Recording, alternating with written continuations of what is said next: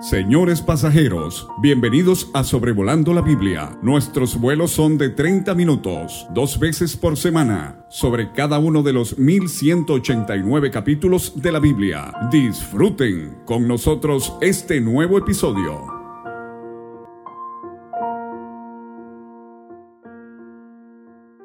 Un cordial y caluroso saludo a todos desde el hermoso Valle de Zamora. Les habla David Alves Padre con el episodio 265 del podcast sobre Volando la Biblia, considerando hoy 17 de mayo del 2023 el libro de Primero de Samuel capítulo 27. Tenemos aquí un capítulo corto pero significativo y quizás sería bueno eh, recordarnos que estamos eh, según los cronistas bíblicos, más o menos en el año 1012 antes de Cristo. Y en términos generales es bueno poder ver el panorama eh, cronológico de la Biblia. Eh, Adán en el huerto cuatro mil años antes de Cristo, Abraham y con lo de Isaac y el monte de Moriah unos dos mil años antes de Cristo.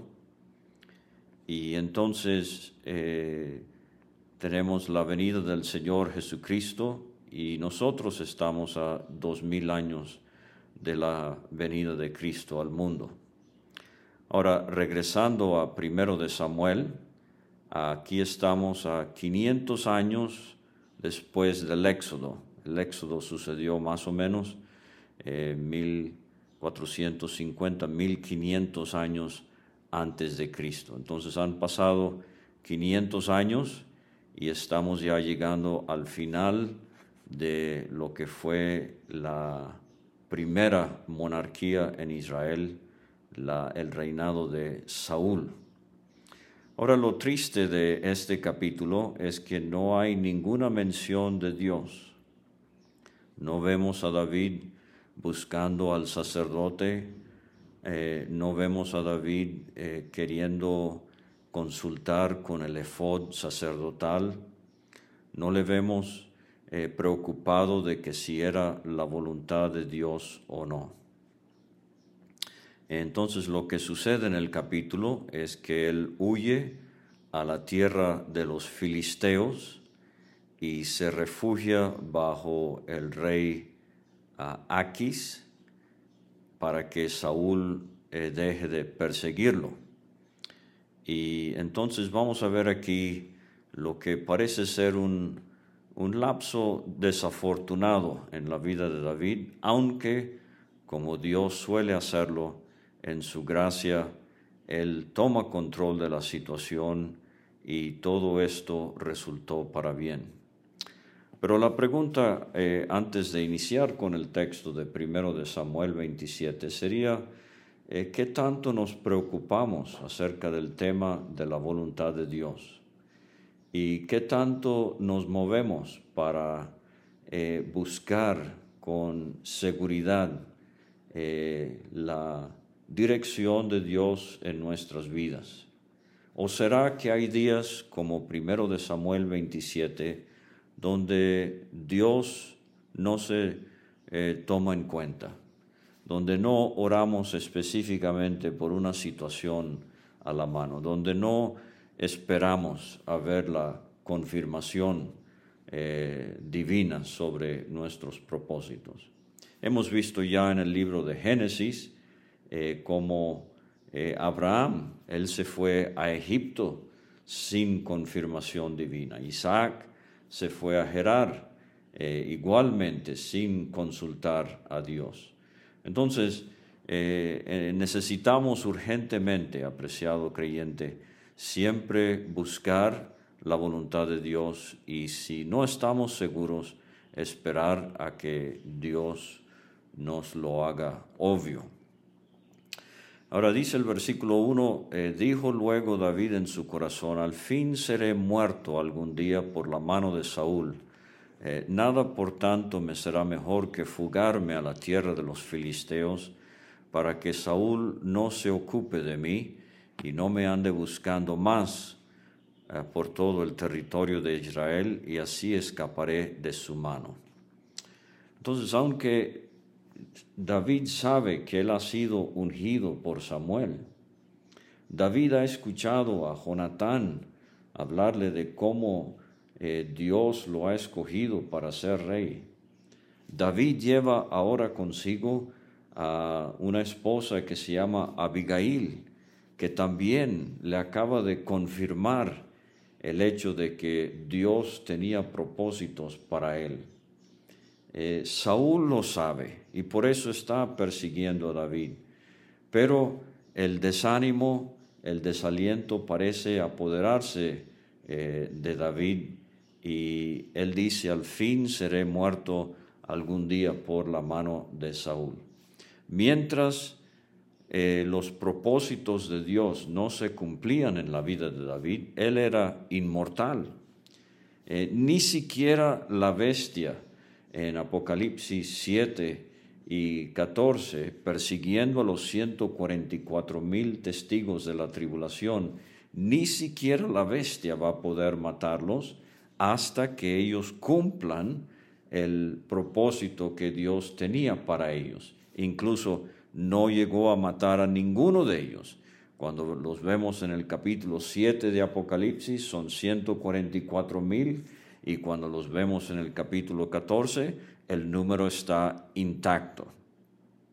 Entonces, querido creyente, recuerde que estamos en las manos del Señor y mientras Él no haya cumplido sus propósitos en nosotros, eh, somos inmortales en ese sentido. No vamos a morir un segundo antes o después de lo que Dios tenga dispuesto. Entonces el versículo 2 nos dice, se levantó pues David y con los 600 hombres que tenía consigo se pasó a Aquis, hijo de Maoc, rey de Gat. Gat era una de las ciudades principales de los filisteos. Este Aquis no es necesariamente el que ya hemos visto en este libro, donde David fingió eh, demencia para salvar su vida. Aquis era eh, un título de los reyes de los filisteos, así como Faraón con los egipcios o Abimelech con eh, los filisteos también. Entonces, ah, moró David con Aquis en Gad, él y sus hombres es llamativo que con 600 hombres él haya sido recibido, cada uno con su familia, o sea, eran muchos más de 600. David con sus dos mujeres, eh, que hemos visto ya en el capítulo 25, Ainoam, Jezreelita y Abigail, la que fue mujer de Nabal, el de Carmel. Y vino a Saúl la nueva de que David había huido a Gad y no lo buscó más. David está usando el, dicho, el enemigo eh, de mi enemigo será mi amigo. Entonces David hace amistad con Aquis eh, por la enemistad mutua que David y Aquis tienen con Saúl, aunque más bien como se nos ha enfatizado ya, eh, la enemistad era de Saúl hacia David. Y dice David aquí, si he hallado gracia ante tus ojos, séame dado lugar en alguna de las aldeas para que habite allí. David parece estar recordando el problema que hubo la otra ocasión cuando él estuvo eh, en Filistea y cómo los príncipes se quejaron. Eh, dice David, ¿por qué ha de morar tu siervo contigo en la ciudad real? Eh, y Aquis le dio aquel día a Ziklag, ah, mencionado como heredad de Judá, Josué capítulo 15, versículo 31. Eh, por lo cual Ziklag vino a ser de los reyes de Judá hasta hoy. Estamos a 40 kilómetros al sur de Gad. Y fue el número de los días que David habitó en la tierra de los filisteos un año y cuatro meses. Eh, durante este lapso de tiempo que David está en eh, es cuando va a morir Saúl, eso lo vamos a ver al final del libro. Y para estas fechas David ahora es un hombre de 28 años. Eh, David va a tener 30 años cuando él empiece a reinar sobre Judá en Hebrón, lo que vamos a ver en 2 Samuel 5, versículo 4. Y ahora David se ocupa eh, para eh, luchar contra mercenarios en la zona. Versículo 8, subía David con sus hombres y hacían incursiones contra los Gersuritas, los Jezritas y los Amalecitas, porque estos habitaban de largo tiempo la tierra, eh, desde como quien va a Shur hasta la tierra de Egipto. Entonces estos eran pobladores de Canaán, que no pertenecían a lo que Dios había previsto para su pueblo. Éxodo 17, 14, Josué 13, 13, primero de Samuel 15, versículos 2 y 3. Y por esto asolaba David el país y no dejaba con vida hombre ni mujer. O sea, él continúa, aunque ahora aparentando estar de parte de Aquis, él continúa con estas guerras santas para erradicar, para purgar de la tierra a los que no tenían herencia con el pueblo de Israel. David está siendo utilizado por Dios como instrumento de juicio contra estas gentes. Se llevaba las ovejas, las vacas, los asnos, los camellos, las ropas y regresaba a Aquis. Y decía Aquis, ¿dónde habéis merodeado hoy? David decía en el Negev, esta es una palabra hebrea que significa sur, en el Negev de Judá, en el Negev de Jerameel o en el Negev de los Ceneos. Y ni hombre ni mujer dejaba David con vida para que viniesen a Gad, o sea, una estrategia militar, ah, diciendo no sea que den aviso de nosotros y digan esto hizo David y lo desacredite. Eh, con eh, Aquis y los filisteos. Y esta fue su costumbre todo el tiempo que murió en la tierra de los filisteos. Y Aquis creía a David y decía, Él se ha hecho abominable a su pueblo de Israel y será siempre eh, mi siervo. Entonces, me interesó una cita de la Biblia de estudio de antecedentes culturales en inglés ah, de la nueva versión internacional, eh, dice que aunque la estancia de David entre los filisteos se ha caracterizado con razón como una de las de peor reputación en la carrera de David, desde el punto de vista pragmático, eh, logró varias cosas. Una, eh, colocó a David fuera del alcance de Saúl. Eh, dos, le permitió aprender las costumbres filisteas, ah, incluyendo sus tecnologías y prácticas militares. Y tres, lo puso en una posición de ventaja o de privilegio ah, para destruir a algunos de los enemigos de Israel que hace mucho tiempo eh, eh, eran enemigos desde hace mucho tiempo, mientras se beneficiaba de su riqueza, eh, o sea, de sus enemigos conquistados, y usaba parte de ella para ganarse el favor de los líderes en Judá, quienes algún día serían sus súbditos. Eh, recuerde, eh, si ha leído el segundo libro de Samuel, que vamos a ver que David va a triunfar más y más sobre los filisteos y por fin conquistar amplio territorio. Y entonces cuando llegue Salomón para sentarse en el trono, eh, Salomón va a tener o disfrutar de paz. Y como veremos, Cristo es, David, perdón, es figura de Cristo como el, el guerrero que triunfó sobre el enemigo, mientras que Salomón será figura de Cristo el monarca que se sentará sobre el trono a disfrutando de paz y así será con nuestro Señor Jesucristo.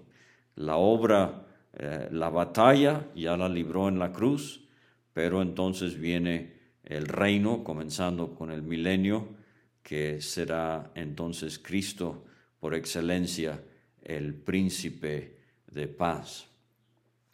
Ahora William MacDonald hace un comentario muy al caso en cuanto a David eh, huyendo de Judá y refugiándose en la tierra de los filisteos bajo eh, la amistad de eh, Aquis. William MacDonald dice, esto presenta una gran paradoja, que David podía confiar en que el Señor lo preservaría para la victoria sobre los enemigos de Israel, o sea, eh, estos pobladores de los cuales hemos leído. Ah, más arriba leímos de los jesuritas y los jesritas y los amalecitas. Entonces, eh, la paradoja que dice William MacDonald es que David salía a la guerra contra ellos y los aplastaba, eh, figurativamente hablando, eh, confiando en que el Señor lo iba a preservar con vida. Pero ¿por qué no pudo entonces también confiar que el Señor lo iba a proteger con vida, eh, no importando los continuos embates que sufría de la mano de Saúl? Entonces, volvemos a este asunto de la voluntad de Dios en la vida del creyente. Cuán necesario es buscar su presencia. Eh, dice el sabio Salomón eh, en cuanto a este tema en el capítulo 3 de Proverbios, ah, Hijo mío, no te olvides de mi ley, tu corazón guarde mis mandamientos largura de días y años de vida y paz te aumentarán. Eh, nunca se aparten de ti la misericordia y la verdad. Átalas a tu cuello, escríbelas en la tabla de tu corazón. Hallarás gracia y buena opinión ante los ojos de Dios y de los hombres. Fíate de Jehová de todo tu corazón y no te apoyes en tu propia prudencia. Reconócelo en todos tus caminos y Él enderezará tus veredas. No seas sabio en tu propia opinión. Teme a Jehová y apártate del mal. Y asimismo eh, dice el apóstol Pablo escribiendo a los romanos en el capítulo 12, un texto que conocemos bien, pero que no siempre practicamos si somos honestos, Así que hermanos, os ruego, por las misericordias de Dios, que presentéis vuestros cuerpos en sacrificio vivo, santo, agradable a Dios, que es vuestro culto racional. No os conforméis a este siglo, sino transformaos por medio de la renovación de vuestro entendimiento, para que comprobéis cuál sea la buena voluntad de Dios, agradable y perfecta. Entonces, eh, la buena voluntad de Dios se comprueba eh, como agradable y perfecta en la vida del creyente que se apega al Señor y busca este, conocer su voluntad. No podemos amistar con el mundo y pensar que el asunto de la voluntad de Dios va a ser un tema fácil de discernir. Entonces, eh, David hizo una cosa eh, extraña, eh, teniendo a Dios, se fue a refugiar en la tierra de los que son enemigos del pueblo de Dios. Y debemos recordar que tanto el apóstol Juan como el ah, apóstol Santiago, el medio hermano del Señor Jesucristo, nos advierten de que no debemos buscar la amistad del mundo, esto sería enemistarnos con Dios. Y el mundo pasa y sus deseos, pero el que hace la voluntad de Dios permanece para siempre. Muchísimas gracias por acompañarnos hoy en este episodio de Sobrevolando la Biblia. Y el tema eh, del capítulo 28 es sumamente interesante cuando David eh, va a la casa de la adivina de Endor y Saúl tendrá otro encuentro, su último encuentro con Samuel antes de que Saúl muera a mano precisamente de los filisteos. Que Dios les ayude y muchas gracias por su ánimo en cuanto a estos estudios y su deseo de aprender más de la palabra de Dios. La verdad es que sus oraciones, sus preguntas, sus comentarios nos son de mucho ánimo y lo apreciamos mucho y hasta pronto.